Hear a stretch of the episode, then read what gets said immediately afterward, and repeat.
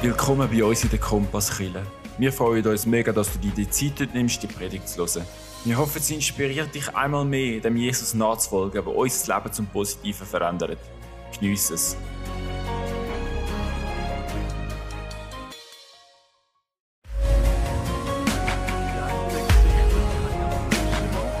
Ich habe gesagt, ich komme zweimal bei euch aushelfen, wegen dieser Situation, wo ihr drinnen steckt. Und ich kenne den Dani schon ganz, ganz lang.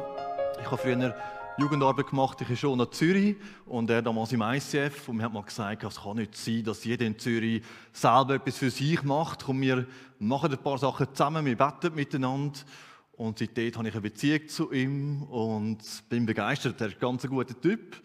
Äh, haben einen guten Pastor bei euch, das finde ich ganz lässig. Wir haben auch gesagt, wir fangen uns an regelmäßig treffen, um miteinander zu beten, zum Austauschen, ähm, zum einander ermutigen. Und ich wünsche euch einen ganz guten Weg äh, als Gemeinde, dass ihr auch er noch jemanden findet, wo ihr ergänzt und dann äh, einfach miteinander vorwärts geht. Jetzt, heute habe ich niemanden da, der noch Theater spielt. Äh, Ich bin schon ein paar Mal gefragt worden, ist wieder jemand da, der Theater spielt? Außer meine Frau macht ein bisschen Theater, aber sonst äh, haben wir kein Theater. Äh, machen es einfach ein bisschen anders. He? Gut, jetzt aber zu euch. Äh, wer von euch ist schon mal verliebt gewesen? Mal die Hand auf. Zwei, drei sind es. Okay, sehr gut. Ähm, jetzt, wenn man frisch verliebt ist, oder wenn ich frisch verliebt war, habe ich alles wissen über meine Frau. Oder? Ganz logisch. Ich wollte wissen, wie sie aufgewachsen ist, wo sie zur Schule gegangen ist, wie ihre Kindheit ist. Und es hilft natürlich, jemanden kennenzulernen, wenn man so ein bisschen die Vergangenheit kennt, woher kommt eine Person. Und genau das Gleiche ist es bei Jesus. Wenn wir ihn kennen, müssen wir wissen, wie ist er war damals, was hat er erlebt, wo ist er zur Schule gegangen, was hat er gelernt, wo er noch klein war. Und das machen wir heute miteinander. Und wir dürfen dabei nicht vergessen, mindestens etwas ist bei Jesus ganz anders. Er war Jude. Und wir haben fünf Jahre in einem Quartier gelebt, wo ganz, ganz viele Juden leben. Also wenn du auf der Straße bist, kommt ein nach dem anderen, siehst du immer Juden. Und was wir damals gemerkt haben in den fünf Jahren, Juden sind wirklich ganz anders. Die leben anders, sehen natürlich anders aus, ist klar, aber äh, haben etwas ganz andere Kultur als wir sind. Also jemand mal gesagt, als er gehört hat, dass Jesus Jude ist, hat er gesagt, Quatsch, der ist doch Christ. Also, und wir haben heute ein bisschen lernen von dem, wie Jesus aufgewachsen ist und was er für einen Hintergrund hat. Weil wenn wir ihn verstehen wenn wir die Bibel lesen, wir wissen zuerst mal, was hat es damals bedeutet und dann können wir es anwenden auf heute. Und nicht etwas nehmen und sagen, aha, das heißt das und das. Sondern damals hat es vielleicht anders bedeutet und das müssen wir übertragen auf die heutige Zeit. Jetzt die meisten wissen, Jesus ist in Galiläa aufgewachsen, das ist in Israel. Und die Leute dort, die haben geglaubt, dass Gott zu ihren Vorfahren geredet hat, zum Beispiel durch den Mose. Und sie haben auch geglaubt, dass der Mose alles aufgeschrieben hat, was Gott ihm gesagt hat, was er erlebt hat mit Gott. Und daraus sind fünf Bücher Mose entstanden. Das heißt, bei uns nennen wir es so erste, langweilig erste bis fünfte Mose. Eigentlich hat jedes einzelne Buch seinen Namen. Das sehen wir da vorne: Genesis und Exodus und Leviticus und Numeri und jetzt wird es schwierig. Deuteronomium, das ist immer der Zungenbrecher. Und die fünf Bücher Mose, die haben einen Namen gehabt und das hat geheißen Tora. Und Tora bedeutet so viel wie Lehr oder Anweisung oder ganz einfach Weg. Der zeigt den Weg. Und sie haben geglaubt, das Leben nach der Tora zu leben, das ist der beste Weg zum Leben. Es gibt keinen besseren Weg, als so zu leben, wie Tora sagt. Und eigentlich hat, hat sich das ganze Leben der Menschen immer um das Buch, um die fünf Bücher Mose gedreht. Bei allen Gedanken, bei allem, was sie gemacht haben, sie haben das Buch, also die Tora lernen, sie haben sie lehren, sie haben danach leben und sie haben das befolgen, was da drin steht. Und das ist wichtig im Schulsystem damals. Die Kinder haben das lernen, was dort steht. in der Schweiz gibt es immer wieder mal Diskussionen wegen dem Schulsystem. Also wann soll ein Kind genau in den Kindergarten? Welches ist das beste Alter, um in die Schule zu gehen? Wann sollen sie anfangen mit Lesen? Und sollen jetzt Kind schon in der ersten, zweiten oder dritten Klasse Englischunterricht haben? All diese Fragen, und die fragt man sich immer wieder. Und dann äh, die einen wissen vermutlich, früher hat man viel später Englisch gehabt oder viel später Französisch. In ein paar Jahren wird es wahrscheinlich wieder anders sein. Man versucht auf den Weg, wie man dem Kind am besten etwas beibringen kann. Und genau diese Frage haben sie damals, vor 2000 Jahren, auch gehabt. Also, ab wann sollen wir dem Kind Tora beibringen? Was ist das ideales Alter? Und ein Lehrer von damals, eben so ein Rabbi, der hat gesagt, unter sechs Jahren nehmen wir kein Kind als Schüler an. Von sechs Jahren an nehmt ihn auf und messet ihn wie einen Ochsen. Und dann hat ein Rabbi gesagt damals, und da ist natürlich nicht gemeint mit Essen, logischerweise, Mästen, sondern eben mit Wissen. Und damals ist Bildung nicht so ein Luxus gewesen. Nur die einen haben dafür die Schule, die ganz Reichen, oder man hat, sich, man hat das können auswählen. Man hat gesagt, Tora die ist so extrem wichtig, die muss jeder lernen. Jedes Kind. Und jetzt tauchen wir ein bisschen in die Zeit damals, um das ein bisschen vorzustellen. Also der Unterricht hat normalerweise in der Synagoge stattgefunden. Und dort hat ein Rabbi, eben der damalige Lehrer, der hat unterrichtet. Und die erste Ebene von der, vom Lernen, man könnte sagen, das ist die Primarschule, die ersten paar Stufen, die heißen Bet Sefer. Das heißt Haus des Buches. Und die eben ist gegangen eben von sechsjährig bis ungefähr zehn Jahre alt. Und jetzt normalerweise haben Kinder mit zehn Tora, erste bis fünfte Buch Mose, auswendig können. Von sechs bis zehn hast du es gelernt. Konkret heißt das, Genesis, Exodus, Leviticus, Numeri, Numeri und Deuteronomium. Auswendig im Kopf. Ich habe mal nachgeschaut, in meiner Bibel sind das 235 Seiten. Also, ich könnte heute anfangen, heute Nachmittag, und dann wird büffelt, oder? Wenn das auswendig können. Und vielleicht hast du schon mal Geschichten gelesen in der Bibel, so zur Zeit von Jesus, und hast gedacht, hä, die kennen sich ja alle aus im Alten Testament, was ist mit ihnen los? Und die zitieren dauernd irgendwelche Vers, die im Alten Testament vorkommen. Und es hat eben einen Grund. Die Juden haben das von klein auf auswendig gelernt. Die haben wirklich gewusst, was dort drin steht. Die sind nicht schnell nachschauen äh, auf dem Computer, was könnte man dazu sagen. Die haben das im Kopf gehabt. Und die haben das gelernt und gelernt, bis es ein Teil von ihrer Person war. Das ist ein Teil von ihrem Leben geworden. Und ist natürlich extrem wichtig weil damals hat man noch keinen Buchdruck gehabt. Das ist 1400 Jahre später hat man gelernt Bücher drucken. Die haben nicht gedacht, ja du, jetzt warte ich mal 1400 Jahre und dann kann ich alles selber nachlesen. Die haben normalerweise ein, ein Tora gehabt in einem ganzen Dorf. Und es ist in einem Kasten in der Synagoge aufbewahrt worden.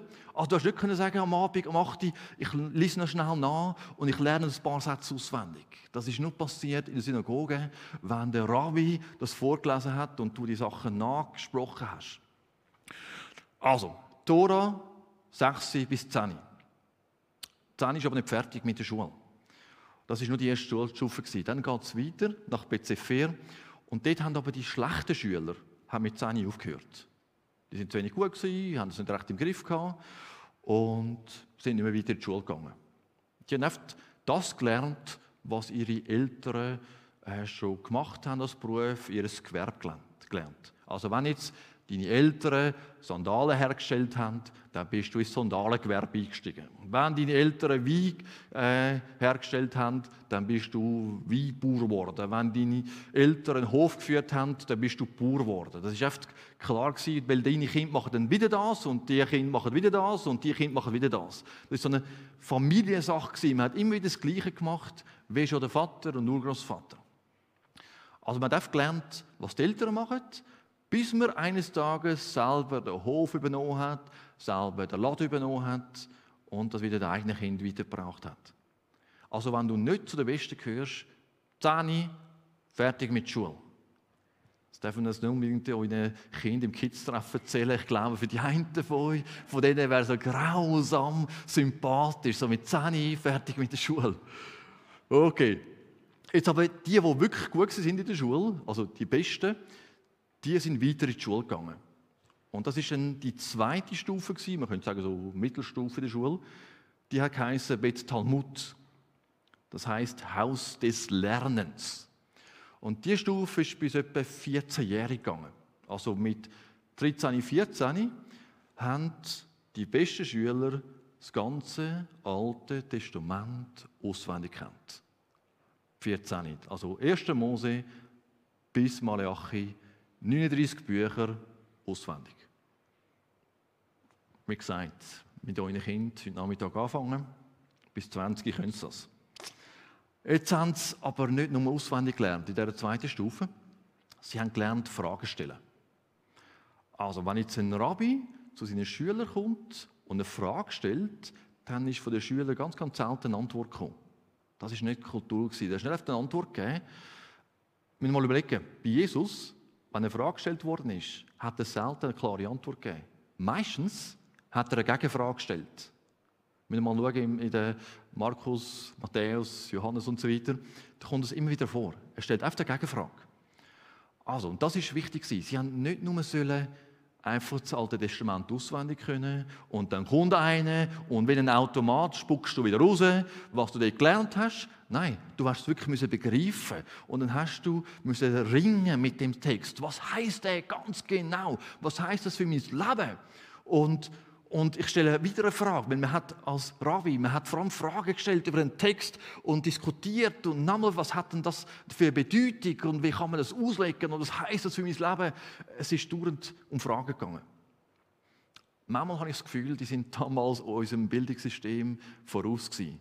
Weil die haben das wirklich begreifen, aufsaugen und lernen, was heißt das im Leben. Übrigens, wie alt war Jesus, wo, wo die Eltern ihn verloren haben? Weiß es jemand? Ungefähr zwölf, genau. Danke. Und da steht in dem Text, endlich, nach drei Tagen, entdeckten sie Jesus im Tempel.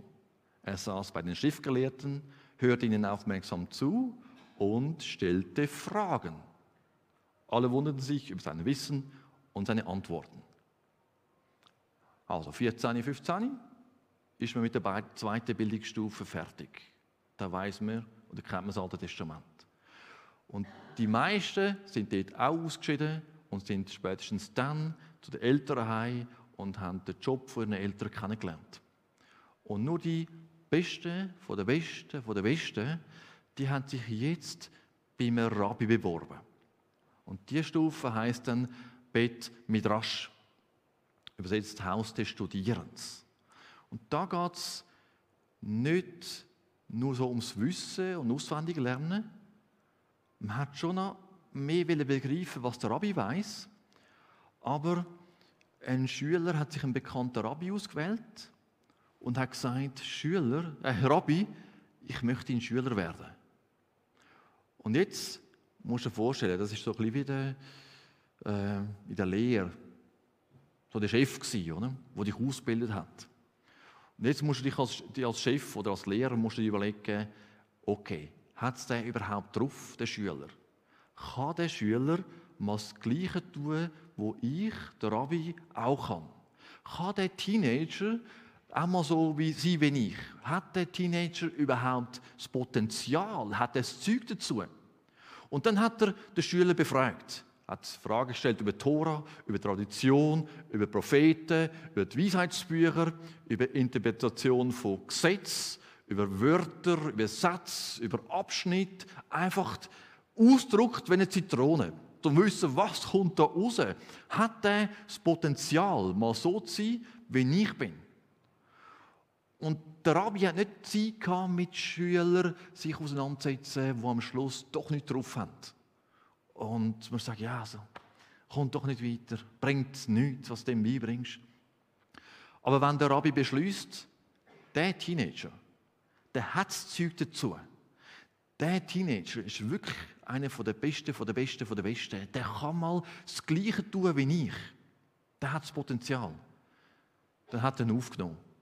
Sonst hat er gesagt, okay, das war es, du gehst jetzt heim und wirst Bauer oder wirst Schreiner oder irgend so etwas. Zimmermann, wirst Zimmermann zum Beispiel. Hat einer gegeben, der müsse Zimmermann werden, ist nicht genug zu gut gewesen, oder? Okay. Jetzt, wenn der Rabbi aber findet, der Tini, der hat das Zeug dazu, dann hat er gesagt, komm, folge mir nach. Bekannter Satz, oder? Ganz ein bekannter Rabbi hat es auch mal gesagt zu jemandem, oder? Komm, folge mir nach. Vielleicht mögt ihr euch erinnern. Jetzt heißt das, der Schüler verlässt seine Eltern, verlässt seine Synagoge, verlässt sein Dorf, verlässt seine ganzen Freunde und ab dem Moment hat er noch ein einziges Ziel. Ich will so werden wie mein Rabbi.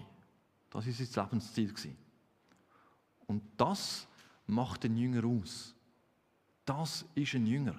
So werden wie sein Lehrer, so werden wie sein Rabbi. Es hat damals so einen Segenswunsch gegeben, der heisst, mögest du bedeckt sein vom Staub der Füße deines Rabbis. Äh, ein spezieller Segenswunsch, oder? Und es war keine Staubsaugerwerbung, definitiv nicht.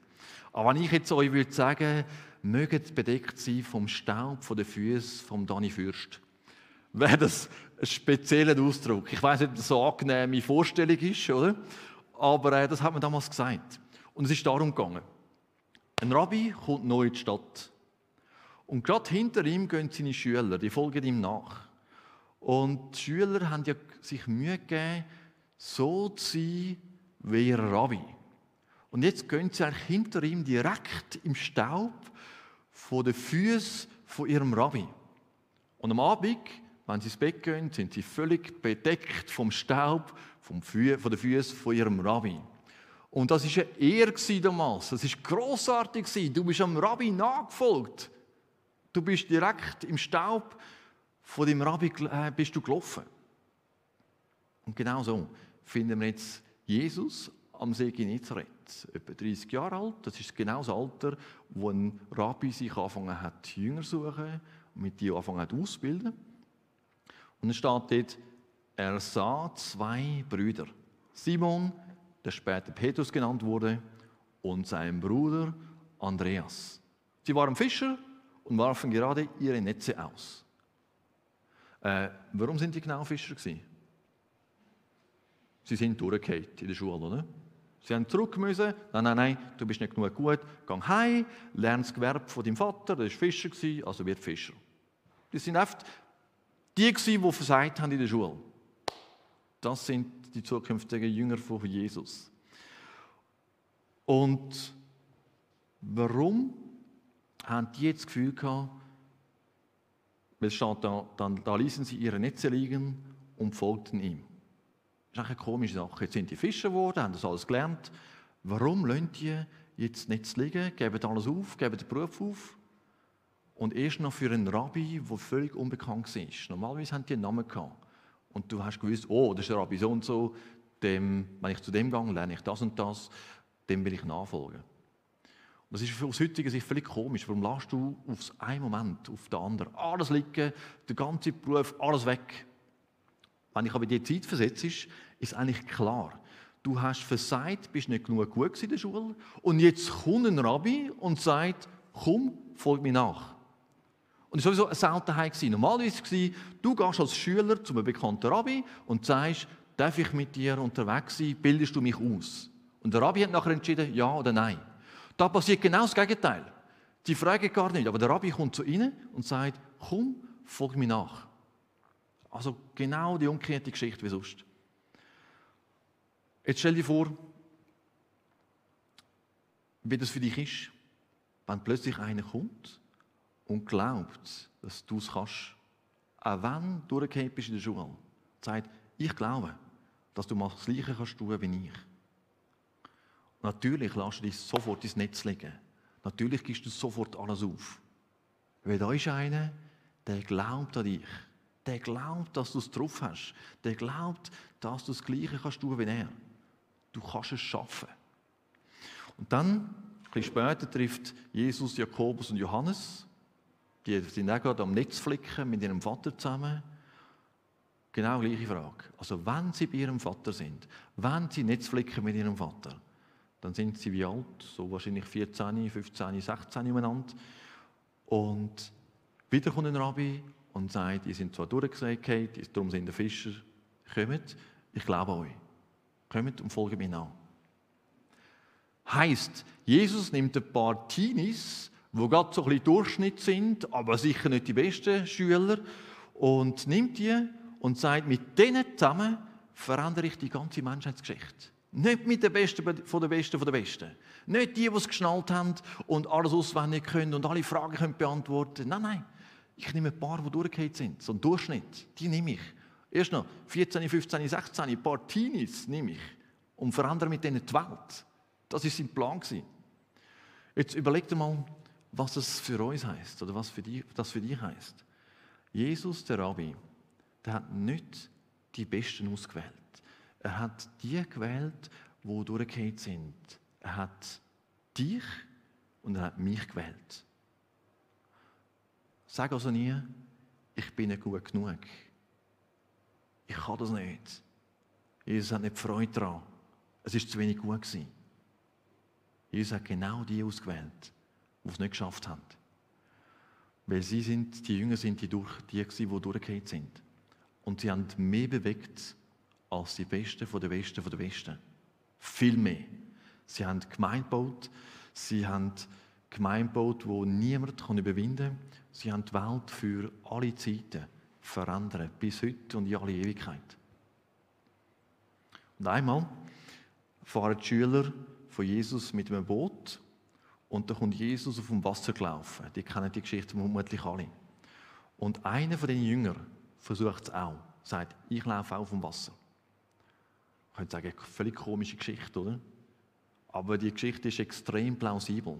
Also nicht wegen dem Wasser und Wasserlaufen, ist nicht so plausibel, aber es ist plausibel, was die Jünger gemacht haben. Also wenn du ein, ein Schüler bist von einem Rabbi, dann hast du das ganze Leben dafür gewidmet, so zu sein, wie der Rabbi ist. Das ist dein Ziel. Das hast du wählen, auf jeden Fall.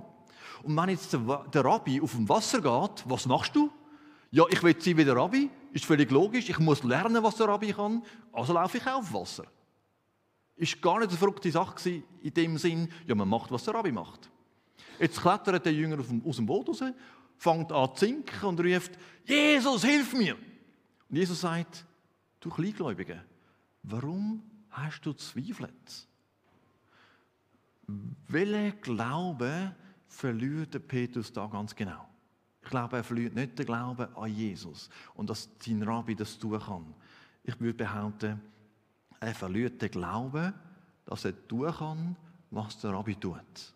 Er verliert den Glauben an sich selber. Also wenn ein Rabbi dich schon als Schüler beruft, dann glaubt er ja, dass du tun kannst, was er tut. Und wenn wir die Geschichte von den Jüngern mit Jesus äh, lesen, was frustriert und enttäuscht Jesus dauernd so stark? Wenn seine Jünger den Glauben verlieren, dass sie mal so sein können, wenn er, wenn sie den Glauben an sich selber verlieren. Das frustriert ihn. Das ganze System mit den Rabbis, mit den Lehrern, ist immer darauf basiert, dass ein Rabbi an seine Schüler glaubt. Darum hat er sie ausgewählt. Er hat gedacht, die Person, der Schüler, kann man das Gleiche tun wie ich. Bleiben wir kurz an diesem Punkt stehen, weil die Folgen davon, die sind ziemlich verrückt. Also ein Rabbi pickt sich einen Schüler aus, wenn er überzeugt ist, der Jünger kann so werden wie ich. Und dann ist Jesus frustriert, weil sie es nicht machen oder nicht so werden, weil sie unfähig sind. Nein, weil das ganze Potenzial in ihnen steckt. Darum hat sie ja ausgewählt. Sie könnten das, aber sie verlieren irgendwo den Glauben daran. Also Jesus sieht, wie sie sein könnten und er sieht, was sie tun könnten. Und wenn sie hinter den Erwartungen zurückbleiben und nicht glauben, dass es möglich ist, dann enttäuscht ihn das. Also nicht ihr Versagen ist das Problem. Und nicht das, was sie durch die Schule durchgefallen sind, ist das Problem. Nicht das, was sie nicht schnallen, ist das Problem. Das Problem ist ihre Größe. Dass sie so viel Potenzial haben, so viele Fähigkeiten haben, so zu werden wie der Rabbi, aber sie glauben es selber nicht, sie vertrauen nicht darauf. Und dann kommt die Zeit, wo es am Ende entgegengeht. Die Zeit mit seinen Jüngern ist fertig. Jesus mit seinen Jüngern nicht mehr unterwegs. Und er hat noch ein paar Abschlussworte am Schluss. Und er sagt ihnen, geht in die ganze Welt und ruft alle Menschen in meine Nachfolge. Und dann verschwindet er. Und er bleibt nicht so ein bisschen in Sichtweite, in so ein paar hundert Meter nebenzu, beobachtet er noch, haben sie es im Griff, wenn nicht, könnte ich noch reinspringen. Und er bleibt nicht da, um sicher zu gehen, dass sie es nicht vermasselt und dass ein doch keine Gemeinde daraus entsteht, weil sie es eben doch falsch machen. Er traut ihnen zu, dass sie es schaffen. Er glaubt, dass sie es schaffen. Jesus hat eine unglaublich hohe Meinung von uns Menschen. Er traut den Menschen Großes zu. Er traut zu, dass sie so werden können wie er. Mir ist immer gesagt worden, äh, ich soll an Gott glauben. Das ist ja gut so, ne? Aber mit der Zeit begreife ich immer mehr, Gott glaubt auch an mich. Gott glaubt auch an uns. Weil der Rabbi, der denkt, die Person, ihr, könnt so werden wie er. Darum ist er unser Lehrer, unser Rabbi. Jetzt hat Jesus dich zu, deinem, zu seinem Jünger gemacht, weil er denkt, du kannst sein, kannst werden wie er. Er denkt, du kannst das Gleiche tun. Er hat das Vertrauen in dich, das tiefe Vertrauen in dich. Darum glaub das auch von dir. Vertraue dem. Wenn Jesus dich so beurteilt, ist es sicher richtig. Und die Jünger, die laufen im Staub von dem Rabbi. Denn sie haben genauso sein, wie er ist. Ganz, ganz nah hinter ihm. Und sie haben dauernd können beobachten Sie haben genau sehen, was er tut, damit sie es einmal können. Die Frage ist, was kannst du tun, dass du Jesus so näher hineingehst, dass du vom Staub vom Rabbi bedeckt bist? Mal kann sagen, wow, der war ganz nah bei Jesus. Und der hat begriffen und verstanden und hat gelernt, so zu sein wie er. Und das ist eigentlich die entscheidende Frage heute Morgen. Was kannst du tun, damit du vom Staub, vom, von den Füßen vom Rabbi bedeckt bist? Und die Frage möchte ich nicht einfach so schnell reinwerfen. Nimm doch in den nächsten paar Minuten mal Zeit, während wir es äh, Stück hören, das mal zu überlegen. Laufe ich Jesus ganz nah hinein, sodass ich von seinem Staub bedeckt bin? Oder die Frage, warum schließe ich nicht näher auf? Was trennt mich? Oder wo glaube ich gar nicht, dass ich mal das kann tun, was der Rabbi tut, dass ich so mal kann sein, wie der Rabbi ist. Darum habe ich euch nur einen einzigen Segenswunsch mögt ihr bedeckt sein vom Staub von den Füßen von eurem Rabbi. Die nächsten paar Minuten nochmal überlegen, mal Gedanken machen, was heißt das? Wo bin ich, habe ich genug aufgeschlossen zu Jesus und wo darf ich noch ein paar Schritte näher kommen, damit ich ihm ganz näher bin, zum zu sehen, wie er gelebt hat, wie er lebt und kann so werden wie er.